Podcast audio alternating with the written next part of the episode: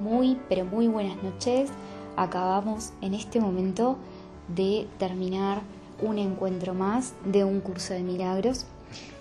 Encuentros que compartimos todos los jueves. Y en esta oportunidad me gustaría hablarles de la figura del Espíritu Santo. Hoy compartimos el capítulo 6, denominado Las lecciones del amor y mm, me gustaría ver con ustedes que podamos reflexionar de qué es el Espíritu Santo desde la perspectiva del curso, qué función cumple, desempeña en nuestra vida, en nuestro camino. Y, mm, me gustaría también compartirles lo que son las lecciones del Espíritu Santo que se encuentran en este capítulo. ¿sí? Eh, tengo que confesarles, como bien puse eh, en un post que hice hace un momento, que mm, cuando comencé en este camino del curso tenía grandes resistencias a los conceptos que el curso propone para su enseñanza. Palabras como Espíritu Santo, Jesús, de cierta forma me, me rechinaban en el fondo, ¿no? Y, y, de a poco, cuando fui poniendo en práctica las lecciones y mi mente muy amorosamente fue eh, absorbiendo las enseñanzas que el curso nos propone mediante ese entrenamiento mental, eh, me fui dando cuenta realmente que Espíritu Santo, Jesús, expiación, Hijo de Dios, son simplemente símbolos, símbolos que se comportan como flechas, que lo que están haciendo es indicándonos una experiencia, es decir, atrás de ellos se encuentra realmente un mensaje encubierto, una experiencia y quedémonos con eso, ¿no? Entonces, cuando el curso se refiere a Espíritu Santo, el Espíritu Santo es la respuesta que Dios da a la idea que tenemos en nuestra mente de creernos separados de Dios. Ahí, de hecho, es donde empieza todo. Todo empieza con una idea de creernos separados y esa idea de creernos separados hace que en nuestra mente se produzca una disociación. Es decir, me empiezo a autofabricar un personaje, un ego, una personalidad, unas historias de vida, una identificación con las cosas, con los logros que alcanzo y dejo de alcanzar, en fin, empiezo a forjar un personaje que de cierta manera me condiciona y me limita. A todo esto, a, la idea de estar separados de nuestro Padre, de Dios, de la energía creadora, del amor que somos y que nunca nos hemos ido de ahí, Dios da su respuesta y la respuesta es el Espíritu Santo. El Espíritu Santo es la parte de nuestra mente que nunca se ha separado de Dios, la parte de nuestra mente que no se cree el personaje, la parte de nuestra mente que es pura y que está en mí, está en vos, que me estás escuchando ahora, está en toda tu familia, está en todos. Es la parte de nuestra mente conectada con la sabiduría, con el conocimiento, de que nunca nos hemos separado de nuestra fuente, de nuestro Padre, Dios Creador. Entonces el Espíritu Santo vendría a ser un medio de comunicación entre Dios y sus hijos. Así lo dice el curso en el capítulo 6. Entonces, el Espíritu Santo cumple una función. La función que cumple es corregir nuestra mente, corregir nuestra manera de percibir. Pero para que eso tenga lugar, nosotros tenemos que permitírselo. Nosotros tenemos que hacer el ejercicio de entregar nuestros juicios, nosotros tenemos que, ante una situación que se nos presente y que nos perturbe, entregar nuestros juicios, observar nuestra mente y ahí Él hace su trabajo. funciona, es real, no me creas nada y vivilo, experimentalo por tu propia experiencia. Tenemos que entender que siempre reaccionamos a una interpretación, aunque esa interpretación la estemos haciendo desde nuestra mente inconsciente. Siempre estamos frente a nosotros mismos ante cualquier situación. Y nuestras reacciones son producto de cómo hemos interpretado lo que sucede, aunque muchas veces lo hacemos inconscientemente. Entonces el Espíritu Santo hace su trabajo, corrige nuestra percepción, si así se lo permitimos, y poco a poco empezamos a percibir correctamente. Vamos desarrollando lo que el curso llama la visión o la mentalidad milagrosa. Y,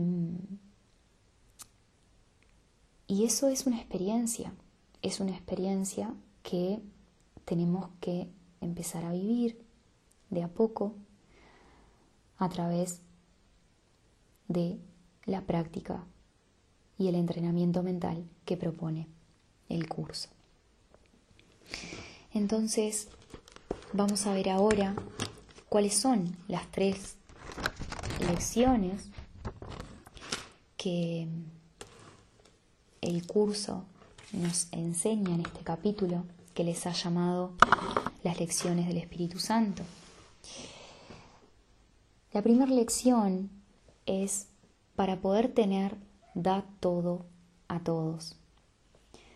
Para poder tener, da todo a todos.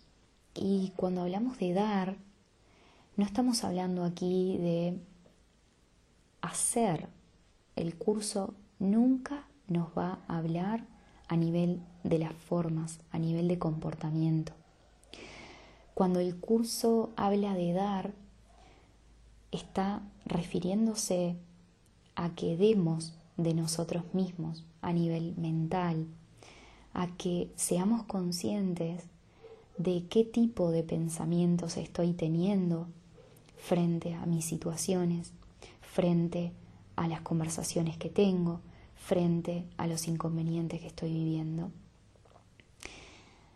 ¿Cómo es mi posición mental ante cada situación? ¿Qué doy? ¿Doy pensamientos amorosos o doy pensamientos basados en el miedo? Cuando doy algo, ¿desde dónde doy? ¿Desde una conciencia de abundancia que sabe que al dar recibe? ¿O desde una escasez que sabe que si da, pierde? ¿Desde dónde doy? Entonces, esta primera lección nos invita a reflexionar acerca del estado mental en el cual nos encontramos cuando damos. La segunda lección que el Espíritu Santo nos enseña es para tener paz, enseña paz para así aprender lo que es. Fíjense que una de las frases del curso, que las repite en varias oportunidades, es enseñamos lo que necesitamos aprender. Y acá nos está proponiendo abrirnos a la idea de que para experimentar algo primero tenemos que darlo. Y sobre todo, si queremos acceder a un estado de paz, primero tenemos que dar paz. Fíjense cómo reaccionamos nosotros cuando tenemos una conversación con alguien, cuando algún amigo o algún familiar nos cuenta, por ejemplo, que lo han despedido de su trabajo. ¿Cuál es mi respuesta frente a eso? Si doy paz, si me uno en esencia a esa persona con el corazón y, me uno a la paz, yo voy a terminar comprobando de que la paz vive en mí y que a medida que la practico es algo que de a poco se va asentando en nosotros. Pero si por el contrario me uno a su miedo, voy a experimentar lo contrario. El miedo atrae más miedo y la paz atrae paz.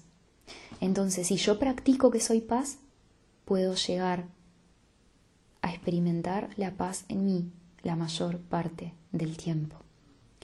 Lo que sucede es que nuestras mentes tienen mucho miedo, entonces eso es lo que nos impide conectar con el estado de paz que vive y reina en nuestras mentes y que solo tenemos que practicarlo. La tercera lección que el Espíritu Santo nos enseña es mantente alerta solo en favor de Dios y de su reino. Y fíjense lo que dice acá. El Espíritu Santo no te enseña a juzgar a otros porque no quiere que enseñes nada que sea erróneo y que de este modo tú mismo lo aprendas. No sería consistente si te permitiera reforzar lo que debes aprender a evitar. En la mente del pensador, por lo tanto, el Espíritu Santo es enjuiciador, pero solo a fin de unificar la mente de modo que pueda percibir sin emitir juicios.